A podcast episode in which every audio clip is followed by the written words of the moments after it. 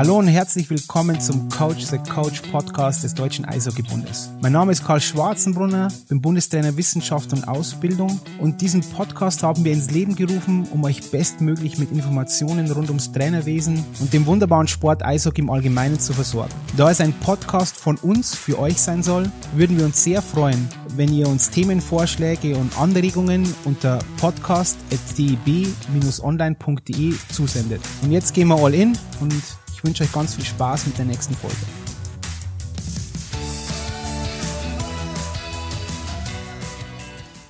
Hallo und herzlich willkommen zu einer neuen Folge des DEB Podcasts Coach the Coach. Heute mit Philipp Kipp. Das ist der U17 Honorar Bundestrainer und der Landestrainer in NRW. Hallo Philipp. Hallo Karl. Heute gibt es viele Themen, die wir zu sprechen haben, ähm, Philipp. Ich möchte gerne über deine Ausbildung zum Diplomtrainer an der Trainerakademie, Nachwuchsentwicklung, Trainerentwicklung und so weiter alles ähm, sprechen. Aber am Anfang vielleicht mal kurz, Philipp, wie ist dein Werdegang? Wie, wie bist du Eishockey-Trainer geworden? Ja, das ist äh, wahrscheinlich nicht so die, die klassische Geschichte. Ich, ich äh, stelle mich oft in der Trainerausbildung immer so vor und das wird dann häufig ein bisschen länger. Ähm, Habe aber da ganz gutes Feedback bekommen. Also von daher ähm, spanne ich den Bogen jetzt einfach mal. Also nicht so typisch bedeutet äh, für die Kandidaten, ähm, mit denen ich äh, so als Kollegen zu tun habe, bin ich eigentlich so ein, so ein Exot in der Position, in der ich jetzt bin, weil ich äh, nie in irgendeiner Form Profi gespielt habe. Ich habe relativ spät mit dem Eishockeyspielen angefangen als Spieler und dann ganz früh wieder aufgehört. Ähm, und bin dann aber auch genauso früh durch einen Zufall eigentlich, weil ich einen deutlich jüngeren Bruder hatte, ähm, in das Trainergeschäft gekommen. Das heißt, mit 18 habe ich da angefangen, weil mein damaliger Trainer mich überredet hat, einfach mal zu helfen. Und so ein bisschen widerwillig äh, habe ich dann gesagt, na gut, mache ich. Dann ähm, genau, habe ich angefangen, Sport zu studieren und äh, habe dann parallel ähm, die Möglichkeit gehabt, äh, in einem Verein so alle Altersklassen kennenzulernen innerhalb von zwei, drei Jahren in Rating ähm, und konnte mich da wirklich auch, auch ausleben und äh, sehr viel reingesteckt in die ganze Nummer. Bin von, von Rating aus dann nach Köln, also da wieder so sag mal ja, einen glücklichen Zufall, dass ich relativ zügig ähm, einfach ja, ein freies Feld hatte, in dem ich mich entfalten konnte, relativ viel Verantwortung bekommen habe, schnell. Und ähm, ja, und in Köln ist es dann auch zu meinem Beruf geworden. Ähm, und so bin ich da, da gelandet, wo ich jetzt bin. Bevor wir über die Dinge, die ich einleitend gesagt habe, spreche, Diplomtrainer etc., möchte ich über ein Thema sprechen, das ja aufkommt, und zwar Kinder und Trainer. Wir haben das jetzt öfter beleuchtet unter dem Aspekt, äh, wie verhalte ich mich, wenn meine Kinder, wenn ich meine Kinder trainiere auf dem Eis und so weiter. Und jetzt gehen wir mit dir mal einen Schritt zurück, weil du bist der Vater von Zwillingen, die noch relativ klein sind. Und ich möchte mal ein bisschen beleuchten, wie Kinder das Trainerdasein verändern, bezüglich dann natürlich auch Schlaf und so weiter, wie man sich vorbereitet auf Trainingseinheiten, aber eben dann auch die Bereitschaft vielleicht dann umzuziehen, äh, Trainerstellen zu wechseln, was ja schon eine essentielle Position oder, oder, oder etwas ist, was man bereit sein zu muss bei, bei, dieser, bei dieser Arbeit eben auch die Arbeitsstelle zu wechseln. Das gehört irgendwo dazu manchmal. Und ich möchte mal deine Meinung ein bisschen dazu hören, Philipp. Wie haben dich deine, deine Zwillinge verändert? ja, also tatsächlich mehr, als ich das so vorher äh, mir vorgestellt hatte. Ne? Ähm, wenn ich überlege, du sagst immer so schön All-In. Äh, ich bin definitiv auch All-In gegangen in der Zeit im Rating und die ersten Jahre in Köln, weil ich mein Studium äh, so ein bisschen habe nebenher laufen lassen. Und ähm, bin so aufgegangen in diese Trainergeschichte und, und das ist für mich so, so, ich sag mal, das größte All-In, was du gehen kannst. Äh, da habe ich echt was, was vergessen in der Zeit. Und ähm, ich wäre in der Zeit auch bereit gewesen, jeden Job, der irgendwie interessant wäre, anzunehmen. Wäre dafür auch irgendwo quer durch Deutschland oder vielleicht durch Europa gegangen, da bin ich mir relativ sicher.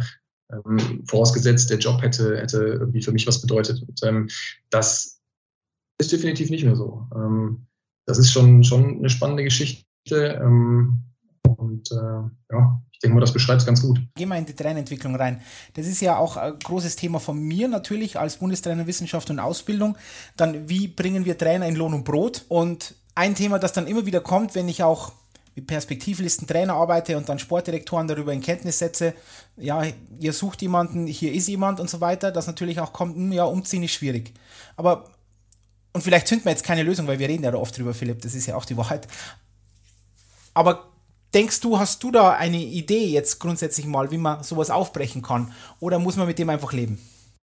Also, ich, jetzt müssen wir wieder noch weiter vorne anfangen, weg von dieser Kinderthematik. Ähm, ich äh, was ich immer in der, in der Trainerausbildung sehe, ist, dass äh, ja bei jedem Lehrgang, ich fange jetzt mal bei diesen C-Lehrgängen an, bei jedem Lehrgang irgendwie Kandidaten da sind, die Potenzial haben, wo du relativ schnell merkst, hey, äh, das ist super, der ist direkt im Thema und äh, kann sich umstellen, hat irgendwo ein gewisses Potenzial, sag ich mal. Und das sind da häufig allerdings dann Leute, wenn du mit denen sprichst, wo du relativ zügig merkst, okay, die haben halt auch äh, andere, ja, andere Optionen, können, können viele andere Dinge neben dem, dem Eishockey beruflich machen und äh, enden häufig nicht, nicht, äh, ja, nicht in dem, in dem Job, in dem wir sie gerne hätten, nämlich als, als Eishockeytrainer.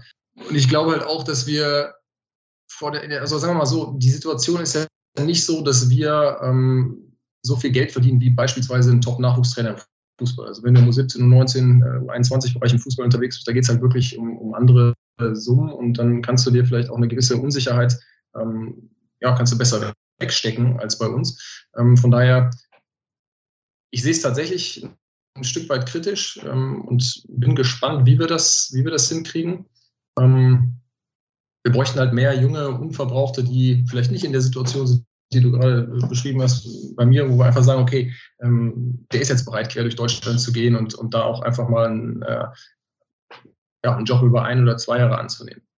Was natürlich ein Ding wäre noch, wenn man irgendwo dahin käme, dass man sagt, ja, äh, wir haben vielleicht irgendwas gekoppeltes, dass wir parallel eine, eine, höhere Ausbildung, das, was wir jetzt im Moment über die Trainerakademie und den Diplom-Trainer abdecken, dass wir vielleicht Sportart intern irgendwie sowas anbieten können und äh, eine gewisse Ausbildung, eine gewisse Sicherheit geben können ähm, und so halt mehr Trainer dazu bringen, dass sie bereit sind, so einen Schritt zu gehen sowas. Ich denke auch, das ist ein, ganz wichtiger Schritt, das in die richtige Richtung über, über duale Ausbildung in dem Bereich zum Beispiel dann ähm, Studiengänge anzubieten, ähm, Stipendien dann auch über den DEB, das ist ja auch irgendwo mein Steckenpferd und natürlich, dass man dieses das Potenzial ausschöpfen, was jetzt auch mein nächster Weg sein muss bei den ähm, Kultusministern und so weiter, dass man sagt, okay, ich bin Trainer in einem Verein, bin aber auch irgendwo in der Schule tätig oder im, im, in in Kindergärten und so weiter. Und ich denke, das wird ein großes Ziel sein, weil man dann einfach auch eine gewisse Absicherung hat, auch monetär und, äh, und, und, und Sicherheiten. Ich denke, das wird, ein, wird muss das Ziel sein in den nächsten ja, Jahren wahrscheinlich. Das ist ja, ist ja nicht alles so schnell gemacht. Erzähl mal ein bisschen was über die Diplomtrainerausbildung, wie du die gesehen hast, wo du da Vorteile siehst, Nachteile. Ähm, hat es dich weitergebracht? Ja, also definitiv ähm, vielleicht nochmal für diejenigen, die das jetzt Franke nicht, nicht gehört haben, ganz kurz umrissen ähm, ist die Trainerakademie eigentlich äh, eine, eine, ja, eine, Einrichtung des DOSB oder die, die universitäre Einrichtung des DOSB, die quasi den äh, Spitzenverbänden aus allen möglichen Sportarten ermöglicht, ihre Trainer zu platzieren. Und so entstehen dann ähm, ja, Jahrgänge und, und, und äh, Gruppen von Trainern, immer so 30 pro Jahrgang, die dann drei Jahre so ein berufsbegleitendes Studium machen. Und ähm, das mal so als, als Grunderklärung. Und ich habe jetzt auch den Vergleich, sage ich mal, zu einem sportwissenschaftlichen Studium an der Uni und ich muss sagen, Trainerakademie war für mich äh, überragend. Also du hast halt einmal diese, diese, diese spezifischen Trainer-Dinge, die du im Sportstudium bestenfalls anreißt. Du kannst natürlich dann im Sportstudium, je nachdem, was es von Studiengang ist, auch irgendwo dich äh, spezialisieren, aber du hast in der Trainerakademie einfach die Situation, dass alles, was gemacht wird, in Bezug auf den Trainerjob gemacht wird. Ähm, das ist das eine. Äh, das andere ist das Team, was agiert und die Referenten, die dort unterwegs sind, äh, basieren natürlich auf einem wahnsinnigen, wahnsinnigen Netzwerk. Und die dritte Sache und für mich der größte Punkt sind die, ist die Gruppe selbst und die, ja, der Austausch in der Gruppe, weil du halt einfach mit, ähm, ja, mit, mit Top-Trainern aus den Sportarten dort zusammen bist. Ähm, man kann sich vorstellen, wenn die Spitzenverbände die, die Teilnehmer melden, dann sind es halt größtenteils Bundestrainer, Nachwuchsbundestrainer. Und ähm, das war wahnsinnig interessant, weil ja einfach sehr viele Sportarten zusammenkommen, die ja, unterschiedlicher nicht sein könnten. Und am Ende aber doch irgendwo alle dieselben, dieselben Themen haben. So, Philipp, was ist momentan gut in der Nachwuchsentwicklung im deutschen Eishockey?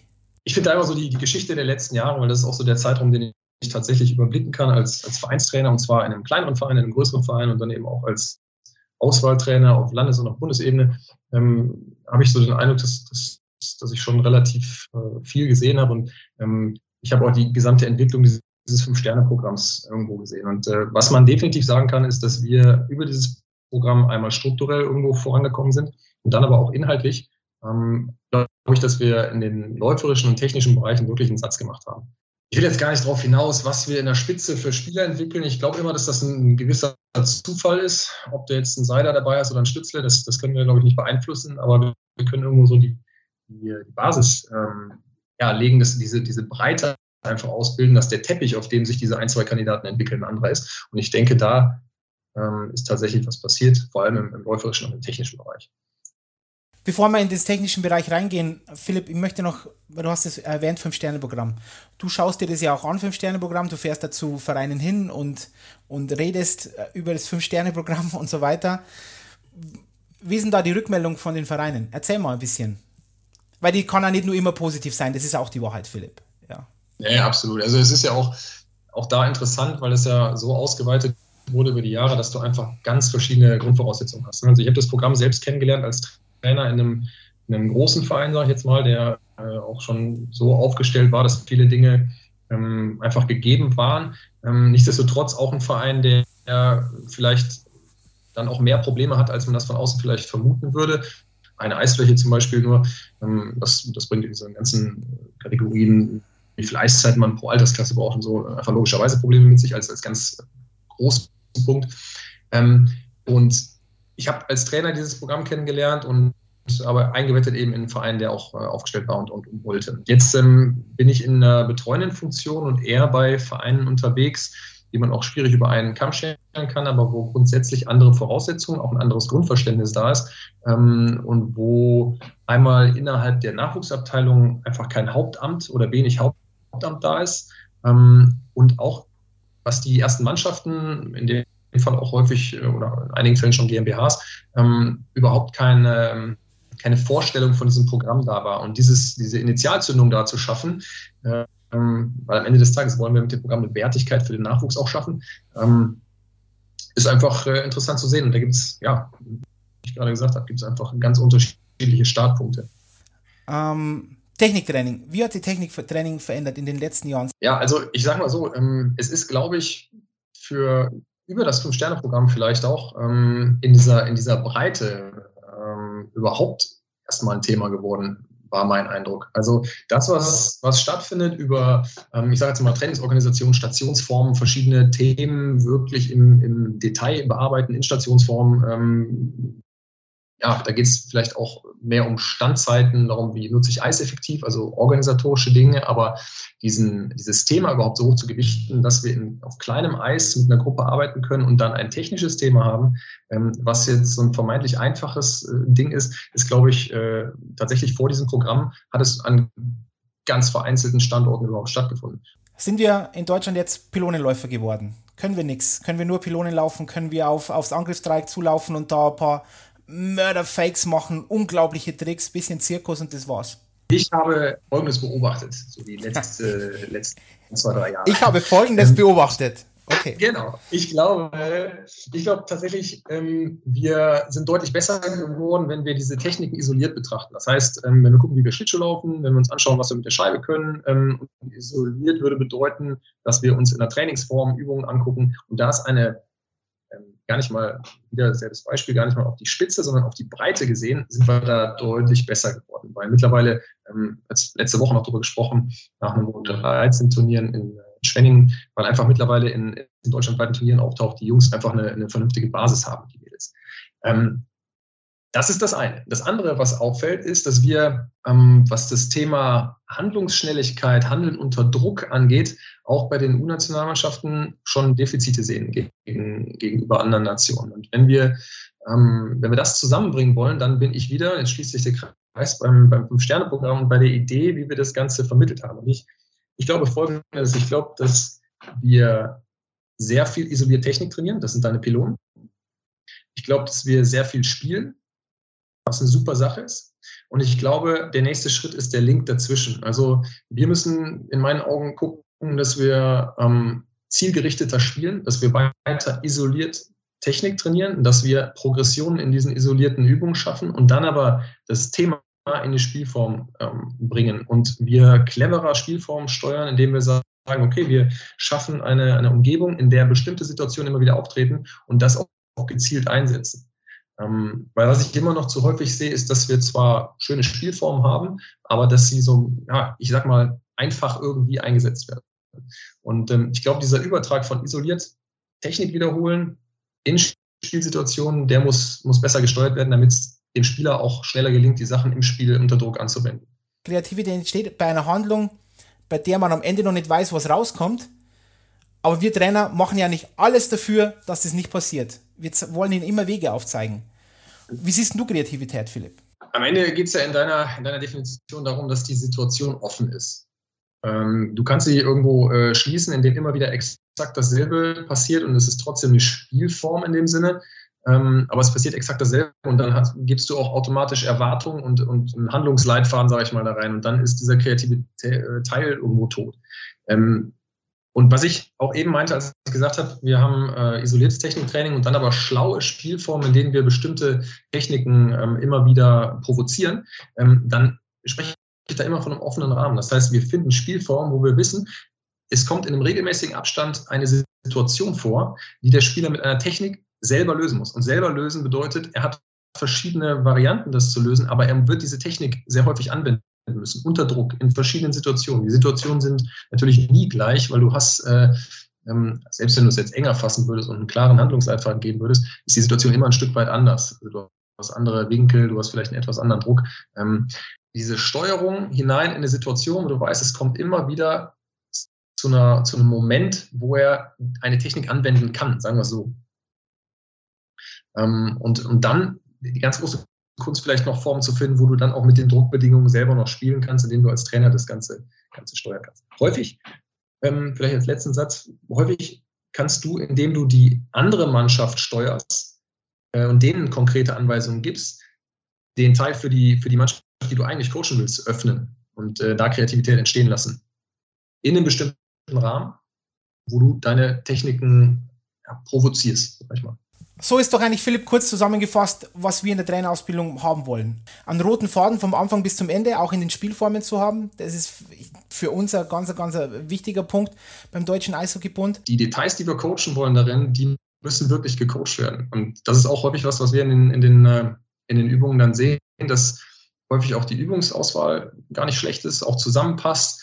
Und dann werden aber die, die Punkte, auf die es ankommt, nicht gecoacht. Und dann kommt auf einmal ein Coaching-Punkt rein, der gar nichts mit der mit der Sache zu tun hat. Und äh, dann kommt auf einmal noch irgendwo das große Thema Kommunikation, was jetzt hier reinpassen würde. Aber vielleicht, wenn wir sehen, der Spieler ist technisch noch gar nicht in der Lage, ist das gar nicht der Coaching-Punkt, der ihn jetzt weiterbringt.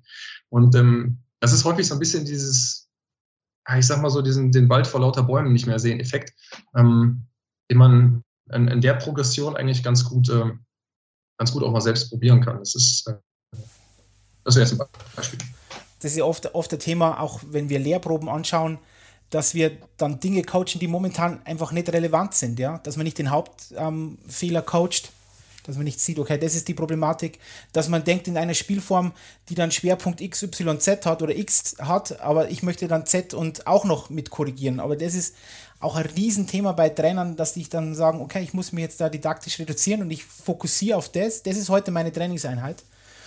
Und eben dann auch noch, Philipp, vielleicht korrigier mich, aber dass sie auch manchmal Trainer sehr ungeduldig sind, die immer denken, sowas muss sofort funktionieren innerhalb einer Trainingseinheit. Ja, also jetzt, ich sage jetzt mal für jeden 13-Trainer, der zuhört und da vielleicht ungeduldig ist, ich äh, habe jetzt in den letzten Jahren die Erfahrung gemacht bei den, bei den U-Nationalmannschaften, auch da, sowas funktioniert definitiv nicht von jetzt auf gleich. Also da muss man geduldig sein und dann wird man auch, wenn man so ein bisschen Geduld mitbringt und dann mit den ersten Punkt, den du gerade genannt hast, rumprobiert und einfach sagt, okay, ich reduziere jetzt mal wirklich auf die eine Sache, versuche alle Übungen über dieses eine Ding aufzubauen und auch wirklich bei der Sache zu bleiben. Ähm, man hilft den Spielern. Man hilft den Spielern, weil der Spieler wirklich sich auf das konzentrieren kann und auch weiß, er kann jetzt andere Dinge mal äh, ja, so ein bisschen außen vor lassen. Und ähm, also für mich ist es häufig ein gutes Gefühl, am Ende der Einheit zu sehen, dass diese eine Sache wirklich vorwärts gekommen ist. Dann gilt es natürlich dran zu bleiben. Also was wir im Moment bei den Auswahlmannschaften bei uns in Nordrhein-Westfalen zum Beispiel sehen, ist, dass wir häufig mit diesem schönen Gefühl aus der Einheit rausgehen, sagen, hey, da ist was passiert. Und dann kommt die Mannschaft äh, zwei, drei Wochen später wieder zusammen und ähm, du fängst vielleicht nicht bei null, aber bei oh, zwei von zehn an und warst vielleicht schon bei sieben von zehn. Ähm, und das ist halt dann auch wieder Geduld in, auf, die, auf die lange Bahn. Und ganz kurz noch zu dem Thema, was Korrektur, das habe ich jetzt außen vor gelassen. Das ist wirklich ein, äh, ähm, ja, ein Phänomen, dass man irgendwie immer alles, alles dann sieht und, und, und korrigieren will. Ähm, und das andere Extrem auch, das hast du jetzt nicht genannt, äh, ist dieses nur, also gute Übungsform wählen und die Korrektur ist nur, ja, gut. gut Konzentrier dich. Konzentrier dich. Oder, oder konzentrier dich und so, also im Prinzip gar keine Korrektur. Ähm, und das ist so, sind so die beiden, beiden Extreme im Negativen. Ja, dieses Vorwärtscoachen, ähm, Bandbreiten, ähm, Bandbreiten, Bandwidth-Feedback und so. Aber das ist mal ein Thema, über das können wir mal. Ähm, das ist wirklich ein eigener Podcast, aber das ist meiner Meinung nach ganz, ganz eine wichtige ähm, Fertigkeit, die ein Trainer besitzen muss. Ja? Wie korrigiert er, wann korrigiert er, wie viel, wie oft und so weiter. Jetzt gehen wir noch einen Schritt weiter. Jetzt haben wir über, wirklich über Techniktraining gesprochen. Jetzt müssen wir vielleicht mal über das große Ganze reden, weil es eben auch Pilotprojekte gibt in NRW zu dem Thema, wie bauen wir unsere Ligen auf? Äh, wie ist unser Spielbetrieb im unteren Bereich, in der U7, U9, U11, U13 und so weiter? Sag mir da ein paar Worte dazu, Philipp. Also die drei Projekte, die wir gemacht haben, waren, äh, waren äh, erstmal relativ simple. Wir sind gestartet mit zwei Projekten. Ähm, das eine war im äh, U13-Bereich. Ich muss dazu sagen, wir haben alle im U13-Bereich gestartet, einfach aus dem Grund, dass wir da eine Trainergruppe in unserer A-Liga hatten, die sich committed hat, ähm, diese Dinge auch zu tun. Ich glaube, das vor dem Hintergrund, was ich gerade gesagt habe, ist so ein bisschen die Basis dafür, dass wir sowas überhaupt angehen können. Wenn die, die Trainer in der Liga äh, von vornherein kein, kein Interesse an sowas haben, dann, äh, dann hast du auch keine Chance für so ein, so ein Projekt. Und äh, also einmal haben wir, sind wir, sind wir effektiver unterwegs, was das, äh, die Steuerung des, des, äh, des Trainings oder des Spiels angeht. Und die andere Sache war so, so ein Fair-Play-Gedanke. Und ähm, es kam tatsächlich in der Summe super an. Das größere Projekt, was wir gemacht haben, ist äh, dieses Jahr gestartet. Da geht es tatsächlich um äh, ja, eine, eine, Reform im Spielbetrieb. Wir haben eine Pokalrunde ähm, gestartet im U13-Bereich mit einer Spielform, die vielleicht nicht in den U13-Bereich oder wahrscheinlich nicht in den U13-Bereich, sondern eher in den U11-Bereich gehört. Da geht es um eine Anpassung der, ähm, der Spielfeldgröße. Ähm, am Ende des Tages geht es um den Grundgedanken, dass man sich vor Augen führen muss, dass unsere U13-Spieler, sprich unsere 11- und 12-Jährigen, ähm, auf einer Spielfläche spielen, die größer ist als das, was wir jetzt bei Olympia gesehen haben oder was wir jeden, jede Nacht in der NHL sehen. Und da muss eigentlich schon jedem irgendwo so das Licht aufgehen, dass das natürlich auch nicht zielführend sein kann. Vor allem, wenn wir von dieser großen Thematik Handeln unter Druck sprechen, ähm, haben wir gesagt, dass das irgendwo äh, ja einfach mal beobachtet werden müsste. Und wir haben, haben Folgendes gemacht: Wir haben jetzt eine, ähm, uns mit diesen Trainern darauf geeinigt, zu sagen, wir probieren es aus, wir machen eine Pokalrunde, wir spielen vier gegen vier ähm, auf zwei Längsfeldern, sprich die Eisfläche wird einmal mittig getrennt ähm, von, äh, ja, von, der, von, der, von der Bande hinterm Tor durch den Mittelbully-Kreis bis äh, hinter das andere Tor und haben so zwei lange schlauchförmige Felder, in denen wir vier gegen vier spielen. Brachte für uns den Vorteil mit sich, wir haben extrem enge Endzonen, wir haben ähm, natürlich insgesamt enge Zonen. Ähm, wir haben aber trotzdem die äh, blauen und roten Linien mit drin, die ja so der nächste Schritt sind, äh, was, äh, was das Regelwerk äh, betrifft. Und wir haben lange Strecken mit drin, sodass wir auch, äh, ja, ich sag mal, auf, auf Topspeed kommen können. Die trainieren seit unter der Woche, auf das, was dann am, am Wochenende auch kommt, das ist ja auch ein wichtiger Punkt. Genau, das ist also das kannst du halt beeinflussen, das ist auch das, was wir jetzt sehen. Also du siehst halt einige, die sich taktisch darauf anpassen, wo einfach was passiert, was wir vielleicht gar nicht unbedingt wollen. Ähm, wir wollen halt Erfolg haben. Ähm, andere arbeiten aber auch an den Prinzipien, weil sie einfach die Defizite sehen. Das sind die beiden Sichtweisen, mit denen man an diese, diese Spielform rangehen kann. Jetzt kommen meine letzten zwei Fragen. Bist du bereit? Die erste Frage ist, wie sieht die Nachwuchsentwicklung in fünf Jahren in Deutschland aus? Ich hoffe, dass wir einen Schritt näher an dem sind, was ich eben gesagt habe, dass wir äh, einmal strukturell, was diese Hauptamtlichkeit angeht, irgendwo auf einem, auf einem, auf einem besseren Level unterwegs sind, dass wir mehr, mehr hauptamtliche Trainer haben, dass wir ähm, ja, irgendwo eine, ein Feld haben, auf dem da was passiert.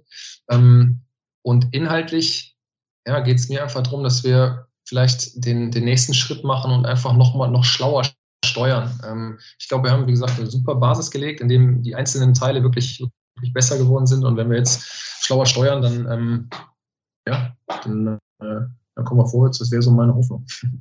Wie denkst du, denkst du, dass die Rekrutierung, also ich spiele ja immer eine große Rolle, oder? Rekrutierung ist ja, ohne Rekrutierung ist alles nichts. Würdest du das auch so sehen, Philipp?